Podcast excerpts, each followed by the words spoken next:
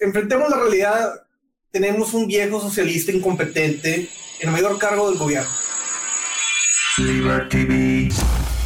Cada uno más radical que el anterior. Dar una migaja y recibir un pan. O apenas les dan un poquito de hueso y ya con eso están felices. Capitalismo, ahorro y trabajo duro. Y ese es el detalle. Eso no es verdadero capitalismo. La única brecha que existe entre los políticos y los que andamos a pie. Libertarios tóxicos. ¿Cómo están? ¿Cómo están, libertarios tóxicos? El día de hoy les traemos otro tema, un tema candente. Eh, nos han preguntado que si los de Morena se parecen o son igualitos a los fascistas. Y pues no sé quién tenga la introducción, Gustavo. Adelante, sí, mira, Mike. Pareciera ser la dinámica y ciclo de vida del político de izquierda. Nacer pidiendo libertades y llegar a su clímax en el poder, extirpándolas, convirtiéndose en eso que ha jurado destruir. Todo dentro del Estado, nada fuera del Estado, nada contra el Estado. Esa es la marca del fascismo. Esos son los elementos que hacen de un gobierno fascista. Y, por ejemplo, cuando en la Ciudad de México la fuerza judicial toma las casas de campaña de un grupo de civiles que están en contra del actual gobierno, nos deja ver los colmillos fascistas de estas bestias en el poder. Fíjate que a mí el término fascista eh, no me gusta mucho como para definir a un Estado intervencionista. Es como si hubiera una distinción entre ellos y los socialistas. Si bien recuerdo, el colectivismo utópico del socialista es para defender al trabajador y el del fascista pretende defender lo nacional sobre lo extranjero. Pero si observamos la historia, vemos que en la práctica fue casi lo mismo, con la única diferencia que el fascista permitía algo de propiedad privada si sus dueños se adaptan a sus políticas y planes.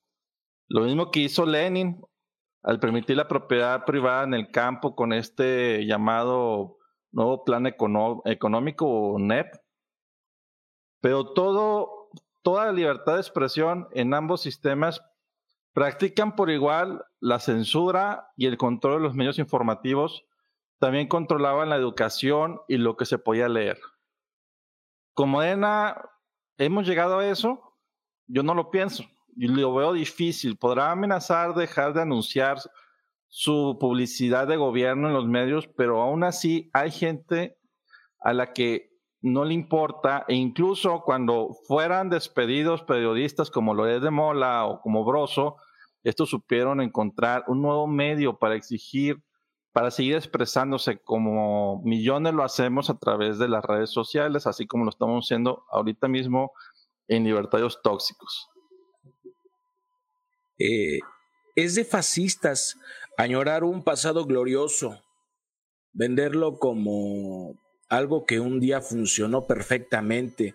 Y yo veo en el discurso morenista esa añoranza por el desarrollo estabilizador, poniendo de ejemplo que antes se crecía 6%, buscando llevarnos desde el presente a un punto en el pasado donde todo estaba muy bien entrecomillado. En el discurso, con todo lo que dicen del, neoliberalismo, como si antes de las privatizaciones, eso de los ochentas, vivíamos en la, en la panacea, pero en los hechos, este gobierno se ve muy preocupado por ver cómo sostiene a todas estas organizaciones sindicales, en especial a estas de las paraestatales de Comisión Federal, de Pemex, pero también a los maestros que les cumplió eso de echar atrás la evaluación docente para volver al control total de los sindicatos de quién puede trabajar o, o no puede trabajar como maestro.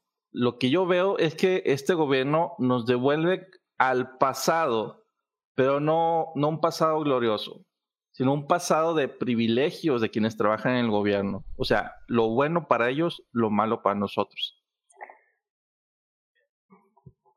Pues fíjate, yo retomando un poco lo que decía aquí Gustavo, este, sobre la frase esta de de Benito Mussolini, si no mal me acuerdo, lo dijo en 1934, como dato curioso, este, la de todo en el Estado, nada en, en contra del Estado, nada fuera del Estado.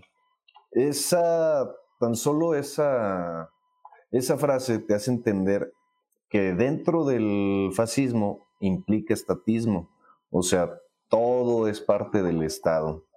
Este, bueno, esa frase fue de Benito Mussolini, que pues bueno, ya saben que nuestro amado Tlatuani dijo enfrente de la ONU, presumiendo que Benito Juárez, o sea, que Benito Mussolini se llamaba Benito Mussolini por Benito Juárez, según el digno de presumir delante de toda la ONU.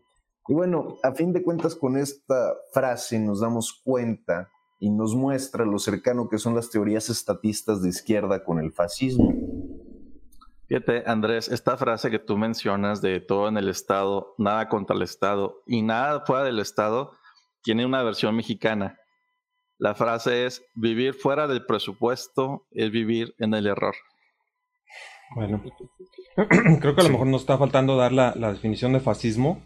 Según estaba buscando en Google, el fascismo se define, se define, perdón, como un movimiento político y social de carácter totalitario y nacionalista fundado en Italia por Benito Mussolini después de la Primera Guerra Mundial. Por eso es por lo que es tan terrible que López Obrador ande hablando de Mussolini. Pero bueno, en realidad, o sea, el fascismo fue un movimiento muy popular, tan popular como el comunismo o como cualquier otra pandemia asesina, para el caso. Pero ¿Qué creen ustedes? O sea, ¿hay diferencias entre, entre el socialismo, el comunismo, el nazismo o el fascismo? ¿O son exactamente lo mismo? ¿O en qué se parecen?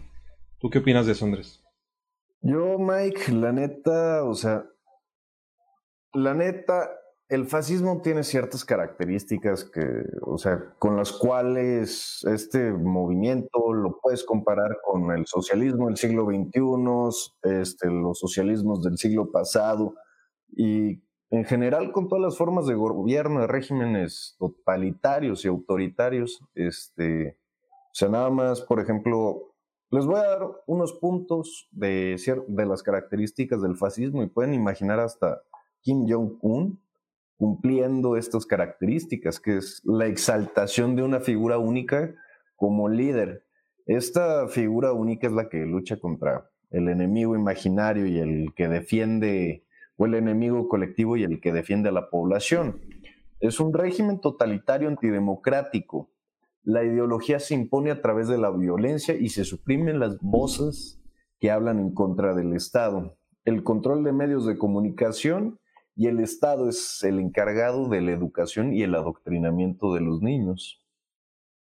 Siete que sí, o sea, todo lo que mencionas y como tú dices, se parece al gobierno de Corea del Norte y por eso yo no veo diferencia entre un fascista y un comunista, si terminan reprimiendo a las personas de la, de la misma forma.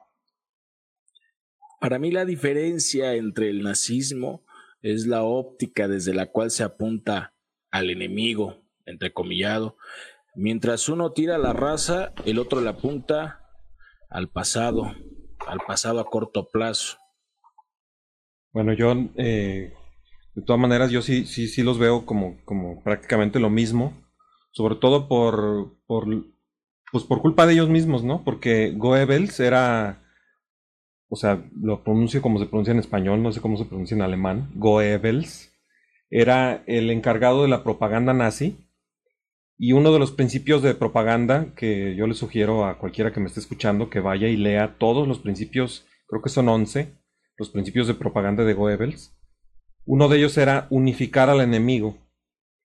Y por eso es por lo que para los chairos todo lo que no les gusta, pero absolutamente todo lo que no les gusta, es neoliberal. Porque están unificando al enemigo. Pero pues si ellos lo hacen, pues igual también nosotros a lo mejor deberíamos de hacerlo. Y de hecho Huerta de Soto, que pues muchos hemos leído, unifica a todo ese tipo de estatismos bajo una definición de socialismo que pues a los chairos les da un montón de, un montón de, de coraje. La definición de Huerta de Soto de, socialismo dice que el socialismo es un error intelectual caracterizado por la agresión institucionalizada al libre ejercicio de la función empresarial. Y de ese modo, tanto fascismo como nacionalsocialismo, o sea, nazismo, y el comunismo entrarían en la misma definición de socialismo. Tenemos pues al enemigo unificado también nosotros y creo que esa definición nos da pleno permiso de pensar que Hitler era fascista, pero López Obrador también. Bueno, eso digo yo, ¿verdad? Todos son socialistas menos yo. sí, fíjate que esto que mencionas, Mike, este, de que todo lo ven como neoliberalismo, es que la verdad, para un socialista, todo lo que no coincide con sus ideas es de derecha. Por eso creen que el nazismo es de derecha. Con realidad la izquierda es una entidad caníbal. El más violento es el que logra hacerse con el poder total. Si no, preguntémosle a Trotsky, rival de Stalin, o lo mismo que ocurrió aquí en México, donde los revolucionarios mataban a un revolucionario, mataba a otro, hasta que llegó el más violento, el que se quedó con el poder, el que este que inició el PRI. Sí, tenemos comentarios. Nos dice David Ross que chingué el intro. Sí, David Ross, discúlpame, yo fui el que habló en el intro y lo arruinó, perdón. Este, Vlad, Tepes nos dice, los dos apuntan al nacionalismo, ¿no? El nazismo solo usó el color de piel y la raza para tener sus chairos que los apoyaran. Y sí, según Almudena Negro, siempre decía que tanto el nazismo apunta hacia el socialismo, como el socialismo siempre apunta hacia el nacionalismo. Me equivoqué en lo que dije. Tanto el nacionalismo apunta al socialismo como el socialismo siempre apunta al nacionalismo. Eh, no sé si le quieran contestar algo más ustedes o, seguimos. Eh, bueno, yo tenía una pregunta para ti, Luis, o quieren contestar algo de, comentario. O ya te pregunto. No, pregúntame si quieres. Ah, bueno, yo lo que te quería preguntar, Luis, acerca de lo que dijiste hace rato, es que mencionaste que se te pare, o sea, que te parece muy difícil que Morena logre instaurar un régimen totalitario en México. Pero yo la verdad no entiendo por qué piensas así. Si me pudieras explicar un poco más. Mira, observando cómo están las cosas, este gobierno, a diferencia de otros que sí lograron implantar el socialismo, como en Venezuela, que digamos cayó como en el séptimo infierno de esta doctrina, este gobierno atraviesa una crisis económica que nunca había tenido jamás en la historia de este país que hace imposible implantar esos programas clientelistas como los que implantaron en Venezuela y también en otros países afines a estas ideas, gracias al buen precio que tuvo el petróleo venezolano en los años pasados, con los cuales lograban arrasar en las elecciones, o sea, compraban a las personas y así ganaban los gobiernos.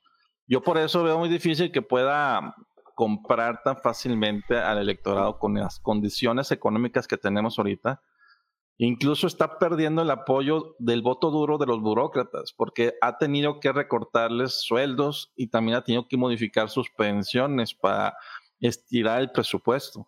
Aún no terminamos el año y yo creo que va a tener que hacerlo más. Hablo en este escenario la tiene muy difícil y digamos que solamente una estrategia violenta lograría que tomara el poder total, pero no lo veo sucediendo con el, mínimo apoyo que tiene, sobre todo porque ni siquiera tiene dinero para darles. Bueno, no sé si tú quieres decir algo más, Andrés, o, ya le contestó a Luis. No, perdón. Es que, ¿cómo se llama? Pensé que Luis se le había apagado el micrófono. Ah.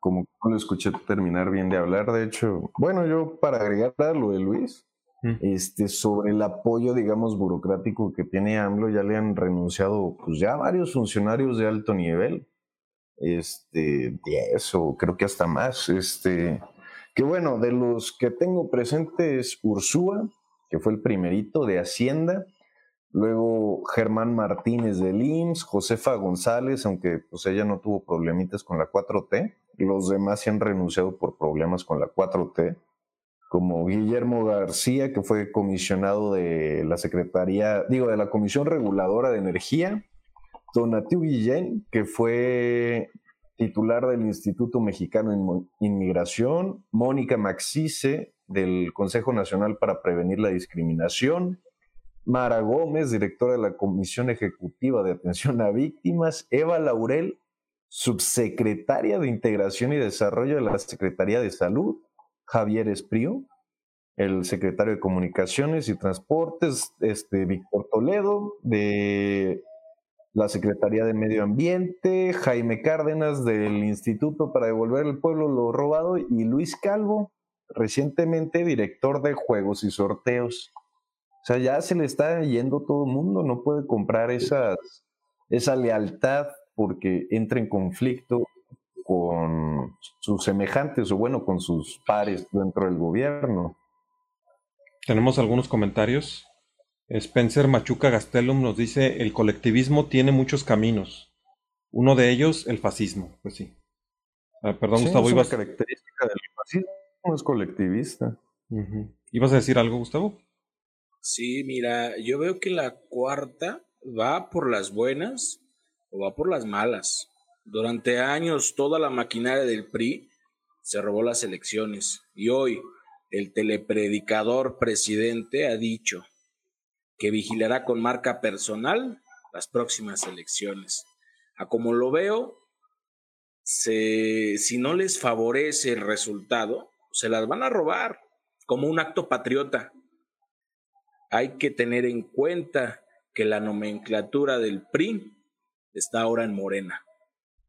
Sí, yo también creo que, o sea, si, si algo le ha faltado a López Obrador, bueno, todavía retomando lo que decía Luis, no es violencia, porque violencia, eso es lo que más tiene. López Obrador eh, no, ni siquiera se toca el corazón para, para insultar a la gente, a pesar de que supone que no tiene derecho a insultar, pero insulta, descalifica y pues ya incluso ahorita ya está cargando con dos muertos en, en una manifestación. Así que por falta de violencia no creo que sea lo que haga que, que no se llegue al totalitarismo. Aunque sí tienen, sí tienen razón en dos cosas que están diciendo. Una es que están renunciando muchos, muchos funcionarios y esto nos habla de la personalidad un poco especial del mexicano, que sí somos más irreverentes que los alemanes o que los... Yo espero que hasta que los venezolanos, aunque los venezolanos dicen que no, que ellos eran más irreverentes que nosotros. Pero bueno, eh, yo creo que... Ah, bueno, la otra, la otra que tienen es que sí es muy caro comprar voluntades, pero ya López Obrador ya creo que ya pasó de ese nivel en el que tenía que comprar las voluntades de las masas. O sea, todavía va a comprar votos para 2021, los está comprando a través de los apoyos sociales, pero ya se está centrando en comprar voluntades de personas de alto nivel. Eh, tal como dice Andrés, le han estado renunciando uno a uno, pero los moderados. O sea, todas las personas que mencionó eran personas que eran conocidas más o menos por ser moderadas o por ser críticas, pero se están quedando con López Obrador los leales. Y no por nada, ya López Obrador ya está enloqueciendo. Ya esta semana lo escuchamos diciendo que él exige lealtad a ciegas. Ese 90% de lealtad contra 10% de capacidad es una total inmoralidad. Es empezar a cambiar lo que es moral y lo que no es moral, que de por sí él siempre se ha querido meter con la moral, con lo de la cartilla moral. Él quiere decir lo que es moral y lo que no es moral. Y también se quiere meter a decir lo que es derecho y lo que no es derecho y cambiar la doctrina. De hecho, respecto a, lo del derecho, o sea, no sé si escucharon alguna vez, eh, hice un eh, entrevisté a Eric Araujo, uno de los de Laya, que me pasó un libro que se llamaba Derecho Degenerado, y que fue escrito por Bernd, o Bernard, o no sé cómo se pronuncia, está en alemán, como si fuera Bernardo Reuters, y habla de algunas estrategias completamente legales y totalmente gratuitas, o sea, que no cuestan ni un peso, eh, y que Obrador también las está implementando aquí en México y que las implementaron los nazis. Yo les recomiendo mucho ese libro, se llama Derecho Degenerado y lo escribió Bernard Reuters, al que me lo pida ahí en el grupo de Libertarios Tóxicos se lo paso. Y pues realmente ahí ya no, creo que ahí ya no, ya no depende de la cantidad de dinero, sino de la cantidad de lealtad. Por eso López Obrador está pidiendo tanta lealtad. No cuesta ni un centavo cuando ya alguien ya te dio su, su lealtad. Y, y de hecho, esa es una de las definiciones de fascismo. Renunciar completamente a los principios y entregar alienadamente tu entendimiento y tu voluntad al líder fascista. Y de eso hay muchísimo en Morena.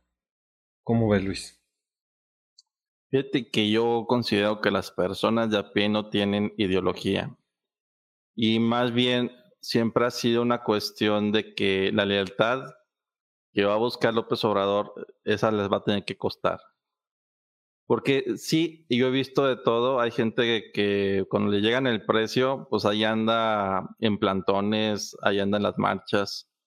Pero como mencioné eh, hace un ratito, pues no presupuesto como para andar comprando ese tipo de lealtad.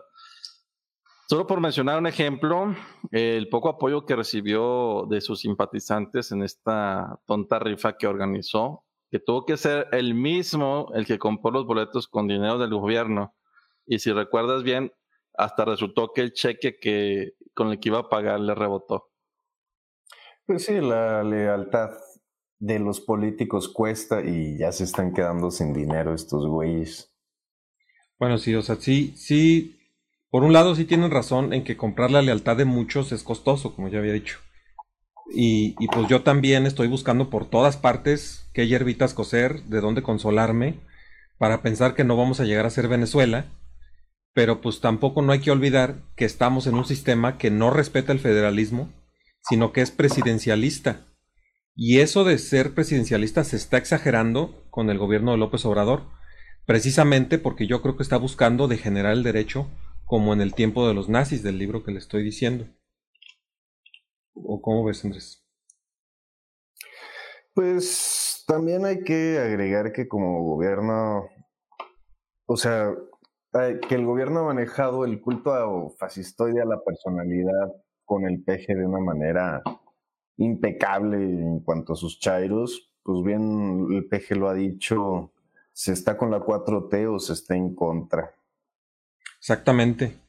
Y, y aunque no es barato comprar las voluntades, como bien dice Luis, de todas maneras hay cosas que sí ya están contempladas en su presupuesto. O sea, ya está contemplado en el presupuesto el sueldo de, de Olga Sánchez Cordero y de muchos de sus de los de su gabinete. Y pues Olga Sánchez Cordero, ni más ni menos, cuando uno estudia derecho se da cuenta y cuando ve las jurisprudencias, que es la exministra de la Suprema Corte de Justicia, Olga Sánchez Cordero, más activista de todos los tiempos. Donde quiera que buscas una cosa de derechos humanos o una nueva jurisprudencia, o supuestamente en el sentido correcto de los derechos humanos, ahí está el nombre de Olga Sánchez Cordero y si ya pudo hacer que Olga Sánchez Cordero cambiara su conciencia, como, como Hitler hizo que cambiaran de conciencia los más grandes jurisconsultos de Alemania, que, que, esa fue otra cosa. Los jurisconsultos de Alemania se hicieron, se hicieron de la, de la 4T, digo, de la, perdón, del Tercer Reich, que siempre ando diciendo que es el cuarto Reich por la 4T, pero es el Tercer Reich, siempre me equivoco. Este, o sea, ellos mismos, a pesar de que eran jurisconsultos, y con jurisconsultos me refiero a, me refiero a, a profundos investigadores del derecho, de todas maneras se cambiaron de bando y empezaron a hacerse chaquetotas mentales para justificar que cambiara completamente el derecho. Uno de los recursos que usaron los, los nazis precisamente es lo que, lo que Andrés pues más o menos mencionó, que es tratar distinto a los amigos que los, a los enemigos. Había una parte del derecho nacional socialista de los nazis en su doctrina que era el derecho de los amigos era distinto que el derecho de los enemigos. Decían, lo y aquí voy a citar, lo decisivo para la posición jurídica del individuo ya no es su ser persona, sino su concreto ser miembro. Termino la cita. O sea, que ya no vales por quien eres o por ser persona o por ser individuo, sino que ahora vales o tienes diferentes derechos según tu colectivo. O eres nacional o no eres nacional. O eres del partido o no eres del partido. O eres judío o no eres judío. Y aquí lo preocupante es que los nazis ni siquiera necesitaron hacer grandes reformas a la constitución o cambiar muchas leyes. Ellos simplemente a través de, de, los jurisconsultos cambiaron la interpretación de las leyes y algunos conceptos de la doctrina del derecho. Siguieron con la mismita constitución, solamente que cambiaron la forma de interpretarla cambiaron la doctrina y con eso cambió todo sin ni siquiera necesitar cambiar las leyes. Pero nos encontramos con que en México Morena además está cambiando las leyes. Y pues esto es peligroso. Además de ser fascista, es peligrosísimo. ¿O qué opinas, Luis? Fíjate que lo que comentas y el trato desigual ante la ley es lo que caracteriza al fascismo. Creo que desde hace mucho tenemos una constitución de estas características donde unos tienen privilegios y otros tienen obligaciones como para pagar los privilegios del otro grupo. Aquí en México yo siento que la iniciativa privada vendrían siendo los judíos de la Alemania nazi que son sacrificados para los notanarios sindicatos gubernamentales que tenemos. Ah, mira, yo creo que la iniciativa privada que no se alinea con el cacas, o sea, la iniciativa privada que se alinea, ellos sí pueden hacer y deshacer lo que quieran. Porque las, o sea, los grandes empresarios ya lo saben, o te cuadras o eres un neoliberal conservador y fifí y te va a desacreditar en la mañanera. Pero sí es la misma estrategia de los nazis, buscar un enemigo colectivo, no importa si este es un ente tangible, una ideología, una característica propia de una agrupación de individuos, o sea, como lo puede ser un credo, color de piel, nivel de ingresos, escolaridad, etcétera pero el líder autoritario debe ser la única esperanza para luchar contra ese enemigo colectivo. Sin el líder, el pueblo queda a merced de ese enemigo. Aquí fue la mafia del poder, los neoliberales, los fifís, los conservadores, aunque conservador y neoliberal sean un oxímoron. Oiga, pues ya se nos acabó el tiempo. este, Gustavo y Marcelo ya no dijeron nada, pero no sé si, si quieran decir algo mm, o ya. Es que ya se nos acabó el tiempo. Ya tenemos a lo mucho dos minutos para que hablen los dos. Vámonos, Mike. Ah. Vámonos, Mike. Yo, por mi parte, quedó muy claro con los compañeros. Su participación fue extraordinaria y las ideas ahí están, los pensamientos. Yo, por mi parte, no, no tengo nada que agregar, Mike. ¿Tú, Marcelo, quieres decir algo más en, en menos de un minuto y medio? Sí, claro, un minuto y medio. Ok. Perdón. Enfrentemos la realidad tenemos un viejo socialista incompetente en el mayor cargo del gobierno. Cada uno más radical que el anterior. Dar una migaja y recibir un pan. O apenas les dan un poquito de hueso y ya con eso están felices. Capitalismo, ahorro y trabajo duro. Y ese es el detalle. Eso no es verdadero capitalismo. La única brecha que existe es entre los políticos los que andamos a pie. Libertarios tóxicos.